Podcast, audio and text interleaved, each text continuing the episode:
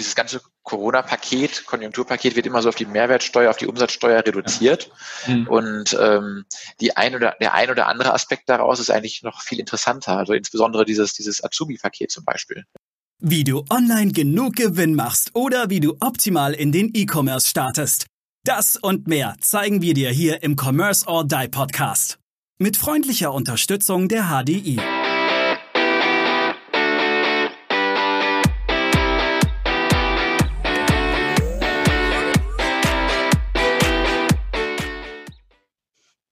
Herzlich willkommen zum nächsten Commerce or Die Online Podcast.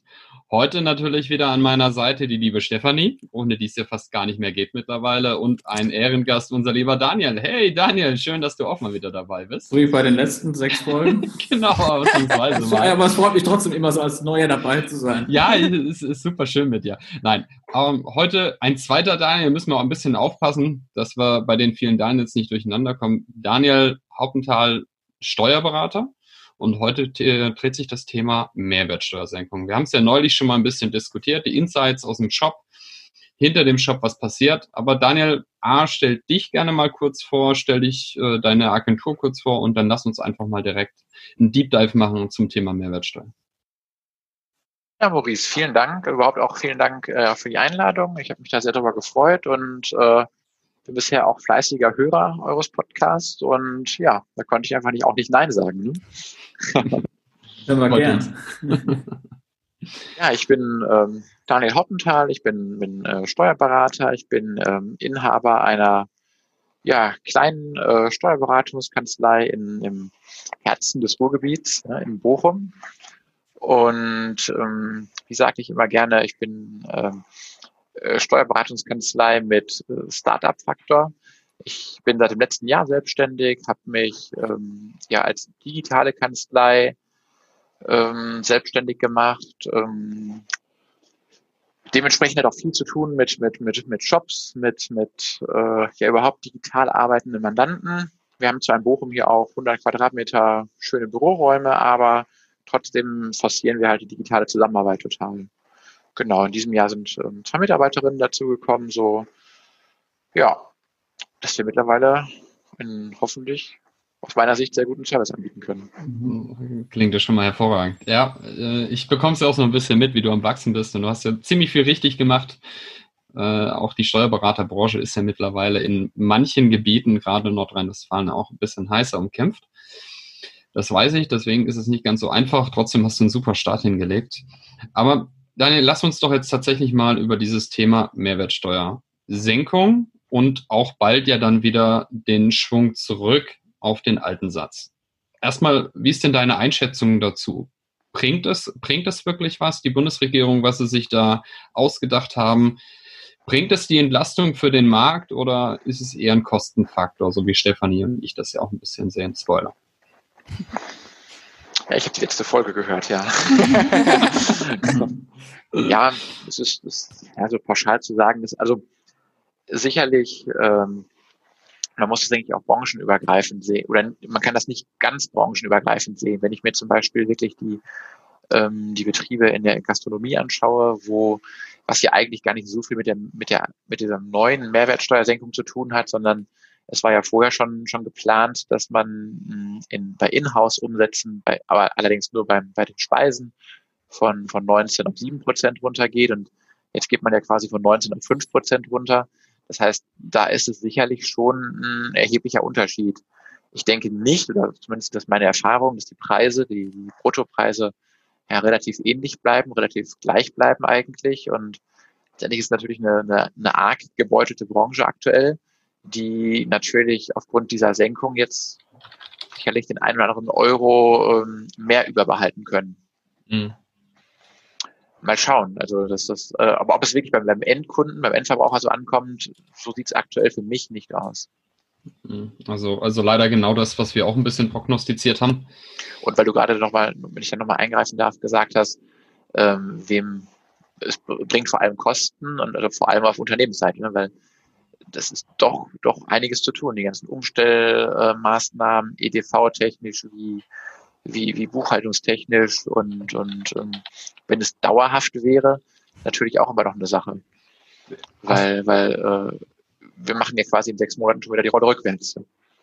Hast du ungefähr so einen groben Kostenansatzpunkt, was ist so ein KMU-Bereich, was da so ungefähr anfällt? Also mit, mit allem drum und dran, muss jetzt nicht, nicht auf die Marke, also ich sage jetzt auf die Marke genau sein, sondern ist es ein, ist es ein, ist es ein dreistelliger Bereich, ein vierstelliger Bereich, ein fünfstelliger Bereich oder sogar ein sechsstelliger Bereich, das äh, gerade im B2B-Bereich jetzt auch anfällt? Ja, das kann man auch so pauschal nicht sagen. Also ich habe äh, Mandanten, die sich selbst drum kümmern, da kostet es ein, zwei Tage Arbeitszeit, ja, und ein, mhm. zwei Tage Arbeitszeit, um äh, ja, Preise umzuprogrammieren, um Kassensysteme umzuprogrammieren, um mhm. EDV-Systeme umzuprogrammieren. Ja, ist sicherlich schon auf jeden Fall mit einem vierstelligen Betrag zu bemessen, was man sonst an um Umsatz machen könnte. Ich habe jetzt letztens noch jemanden gehabt, da wurde von einem externen Dienstleister das Kassensystem umprogrammiert 980 Euro netto. Also da kommen wir dann auch schon wieder in Richtung äh, mhm. 1000 Euro Marke und im B2B-Bereich äh, kommt das so schnell nicht an. Ja? Oder was heißt, kommt das so schnell nicht an? Kommt das definitiv nicht an. Mhm. mhm okay. Nachdem wir ja nun hoffentlich alle die erste Umstellung recht erfolgreich überstanden haben, worauf muss man denn jetzt, sage ich mal, das nächste halbe Jahr aus Shopbetreibersicht achten? Ich denke da jetzt speziell mal ans Thema Retouren zum Beispiel. Ja, also Leistung ist halt immer ein Thema. Wann ist Leistungszeitpunkt gewesen? Wann ist im Dienstleistungsbereich äh, die Leistung ausgeführt worden? Aber im Shopbereich, wann ist die, die Ware versandt worden? Das ist halt, halt elementar. Und ähm, ja, gerade dieser, dieser Retouren-Refund-Bereich ist, ist einfach, äh, ja, es ist wirklich äh, unglaublich schwierig und im Einzelfall zu betrachten, ne? weil, weil ähm, ich habe es jetzt letztens zum Beispiel auch in einem, in einem System ge, gesehen, da lief es über Shopify und da ist es halt wirklich so gelaufen, dass ab 1.7. 16 Prozent und äh, die hat pauschal quasi ab 1.7. 16 Prozent angewandt. Und, und wenn es halt im Retourenbereich geht, muss ich halt auch nochmal den alten Steuer oder den dann wieder bald neuen äh, Satz anwenden. Und ähm, ich glaube, dass die EDV-Systeme nicht alle da optimal äh, darauf vorbereitet sind. Das, das, heißt einfach, die haben die Mehrwertsteuer fest verdrahtet. Ja, genau, die ist fest verdrahtet. Zum, zum, genau. zum aktuellen Zeitpunkt fest verdrahtet, ohne eigentlich zu prüfen, welche muss ich denn jetzt ranziehen. Genau, da ist einfach echt nur, wird die Rechnung geschrieben am, äh, nach dem 30.06. 16 Prozent. Äh, mhm. Hm. Da geht es wirklich nur ums Rechnungsdatum. Aber wie siehst du dann die Problematiken, die uns, ähm, ich sage jetzt mal im Februar wahrscheinlich, so Januar, Februar, März nächsten Jahres auf die Füße fallen werden in vielen Shops? Werden die dann nicht Probleme kriegen? Ist auch das Thema Mehrwertsteuervoranmeldung, Mehrwertsteuer rückholen im, im Refunds-Bereich. Kann da beim Finanzamt dann auch entsprechende Probleme geben? Ja, definitiv kann es da Probleme geben. Nur es gibt ja auch jetzt schon erhebliche Erleichterungsvorschriften. Das heißt, wenn man, wenn man ähm, ja die Ersparnis einfach nur gesondert äh, ausweist und abzieht, selbst mit handschriftlichen Notizen reicht es mitunter ja aus. Da gibt es ja jetzt ein, ein Schreiben von der Finanzverwaltung oder vom Bundesministerium für Finanzen zu, wo ähm, ja auch diese Erleichterungen quasi nochmal noch mal erläutert werden. Ähm, dementsprechend, hm, ich glaube, das wird auch, auch nicht ganz so hart gesehen. Okay. Das, das wusste ich jetzt auch noch nicht. Das klingt natürlich spannend. Äh, das Schreiben können wir dann vielleicht auch ganz gerne nochmal in den Show Notes verlinken. Ja. Was, äh, wenn du uns das zur Verfügung stellst, stellen wir das mit rein. Mhm. Ich glaube, das ist eine äh, hochspannende Situation, weil das Finanzamt mal etwas nicht eng sieht. Habe ich es in meiner Zeit auch noch nicht erlebt. Das Problem ist ja immer, man weiß ja im Zweifelfall erst im Rahmen einer Betriebsprüfung oder so, wie es dann tatsächlich gesehen wird, ja. Mhm. Das ist richtig. Und, und wie wird es dann auf einmal in fünf Jahren gesehen, wenn es dann zur Nachprüfung kommt? Genau, aber dieses Schreiben, ich, ich kann, das ist ein offizielles Schreiben, ich kann dir den Link dazu mal schicken, dann kannst du das okay. hier mal mit verlinken. Und da sind halt sehr, sehr viele ähm, Einzelfälle auch nochmal erläutert. Also Hirnschmalz reingesteckt worden. Bin begeistert. Ja, ja. Mhm. Super. Ja, cool. Aber gehst du eigentlich generell davon aus, Daniel, dass es, dass es wirklich eine Konsumankurbelung gibt durch diese drei Prozent? Egal, ob die jetzt durchgereicht werden oder das weniger. Glaubst du echt, dass das jetzt ein, ein Konsummotor sein könnte?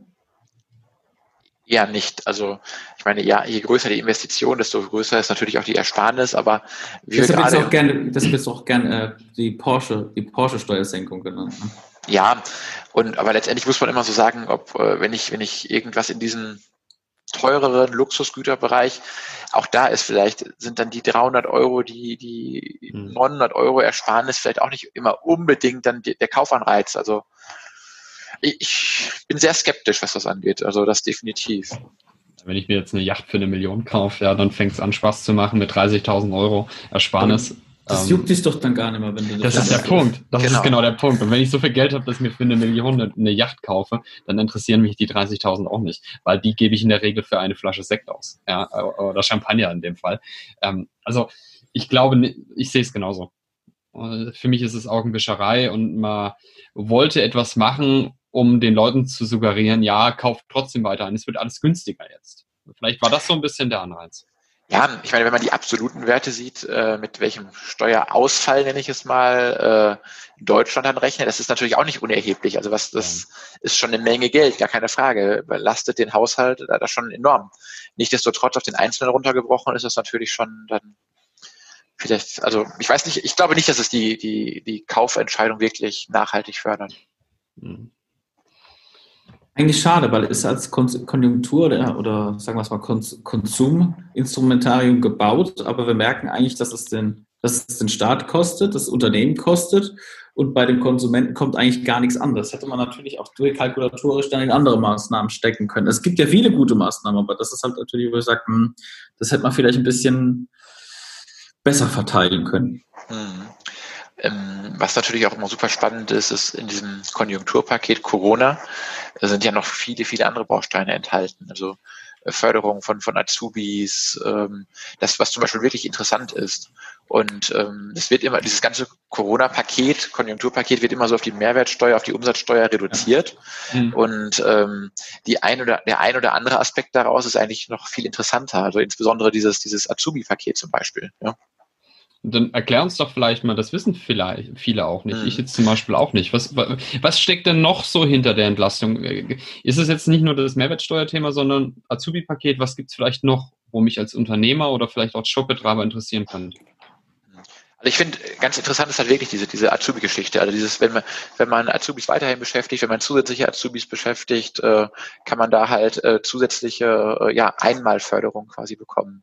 Dann ist, ist dieser, dieser Kinderbonus ja auch enthalten, der ja mhm. auch nochmal äh, zur Ankurbelung der äh, Konjunktur dienen soll, der ja in zwei Raten im September und Oktober ausgezahlt wird. Ja, ja gut. Ja. Ist, ist, ist ganz ehrlich, ähm, ist jetzt für auch wieder ein eher ein Tropfen auf den heißen Stein, oder? Oder hätte man das Geld nicht auch lieber sinnvoller in die Wirtschaft geben können? Oder profitieren jetzt wieder alle davon, auch viele, die es eigentlich gar nicht nötig haben? Ja, klar. Das ist also natürlich schwierig. Ich, ähm, ich meine, klar, das Geld kann man natürlich auch spenden. Äh, am Anfang hieß es ja noch, das wird auch noch mit auf die Steuern gerechnet. Das heißt, ich hätte es auch noch versteuern müssen. Hier, ähm, haben sie ja dann jetzt auch rausgenommen, oder? Das ist jetzt mein, mein aktueller Wissensstand. Das heißt, es muss auch nicht versteuert werden. Aber was gibt es denn noch? Es gibt ja auch die Corona-Soforthilfen, die ich vielleicht auch als kleiner Shop, wenn es mir momentan nicht gut geht, ein, äh, nutzen kann. Ja, genau. Corona, Corona-Soforthilfen sind ja mittlerweile dann jetzt auch schon, schon abgelaufen. Also mhm. die, äh, die Beantragungsmöglichkeit besteht nicht mehr.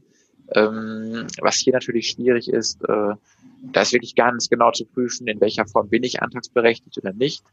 Äh, auch ein total schwieriges Thema, auch für uns und Steuerberater, weil äh, sich die ganzen Regularien zum einen von Bundesland zu Bundesland unterscheiden, zum anderen aber auch im Nachgang äh, rege verändert wurden. Also sprich, äh, Antragsvoraussetzungen wurden, mh, waren, weil es sehr schnell ging, mitunter sehr schwammig am Anfang. Und es wurde jetzt im Nachgang halt alles sehr definiert. Und das heißt, ich habe es vielleicht unter Voraussetzungen beantragt, ähm, wo mir dann einige Details vielleicht noch gar nicht so klar waren. Und mhm. das sind sicherlich Themen, die uns noch, noch nachhaltig in den nächsten Jahren beschäftigen. Jetzt geht's, jetzt kommt äh, ja die, das nächste Förderpaket oder die nächste Möglichkeit, äh, Förderung zu bekommen, die sogenannte Überbrückungshilfe, die ja in, in, in Zusammenarbeit mit einem Steuerberater beantragt werden muss, beziehungsweise der Steuerberater kann sie quasi nur beantragen. Und ähm, das ist auch ganz, ganz viel, äh, da brauche ich auch eine absolute Glaskugel für, weil, weil es sind Umsatzschätzungen äh, vorzunehmen und mh, auch für unseren Berufsstand einfach echt schwierig setzt sich gering an in den Schätzungen. Ich meine, Schätzungen sind Schätzungen. Das heißt, es muss mhm. nachher nicht darauf hinauslaufen. Nehme ich die Förderung oder schätze ich so und bin förderberechtigt, muss aber, wenn es besser läuft, wenn sich vielleicht die ganzen Beschränkungen ähm, äh, nach und nach aufheben, muss ich dann wieder was zurückzahlen. Ich kann mhm. halt nicht fix damit planen. Aber ähm, schätze ich jetzt zu positiv und bekomme keine Förderung und äh, nachher fällt es doch negativ aus, das ist natürlich auch dann eine super schwierige Situation für den einzelnen Unternehmer. Also es herrscht schon unglaublich viel Ungewissheit. Wir wissen ja auch nicht, ob nochmal eine zweite Welle auf uns zurollt. Ganz genau. Jetzt geht ja das G4 äh, H1N1 momentan in, in China auch wieder rum, wo man sich ja momentan etwas fürchtet, äh, tut uns eine zweite Pandemie in die, in die Zange nehmen. Wir hoffen ich denke, eine zweite, eine zweite Welle, eine zweite Welle mit, mit äh, so extremen Einschränkungen wie jetzt quasi in der ersten Welle im März, April, die wird unsere Wirtschaft sicherlich, äh, also ich meine, die erste hat schon der Wirtschaft geschadet, gar keine Frage. Mhm. Nur viele Unternehmen, die auch wirklich gute Jahre in den letzten Jahren hatten, haben dann halt doch noch Reserven gehabt, um die, die acht, zehn, zwölf Monate dann doch, äh, Wochen dann doch irgendwie zu, äh, zu überstehen. Aber jetzt sind doch wirklich alle Reserven sehr aufgebraucht. Ja. Hm. Dann wie, wie sieht denn das jetzt aus? Wir haben ja auch momentan das Thema Insolvenz. Die Insolvenz sind ja momentan erstmal ausgehebelt. Das bedeutet, ich muss, wenn, auch wenn mein Unternehmen eigentlich den Kapitaldienst nicht mehr leisten kann, keine Insolvenz anmelden. Und auch als Geschäftsführer mache ich mich nicht der Insolvenzverschleppung schuldig. Wichtig, alles keine Rechtsberatung, was wir hier jetzt treiben sondern das dann einfach so ein bisschen aufklären dazu. Was denkst du, blüht uns da Ende des Jahres? Und was, oder ich habe jetzt auch schon ein paar Mal von einem, von einem einen oder anderen Finanzer gehört, man geht vielleicht auch aus, das wird auf nächstes Jahr noch verlängert. Also sprechen wir von März nächsten Jahres, die Aufhebung. Euch interessiert, was Daniel zum Thema Insolvenzrecht zu sagen hat und was die Änderungen mit sich bringen, dann bleibt dran. Bis zur nächsten Folge. Bye. Wir danken unserer Station Voice Abi Schreert. Bis zum nächsten Commerce or Die Online Podcast.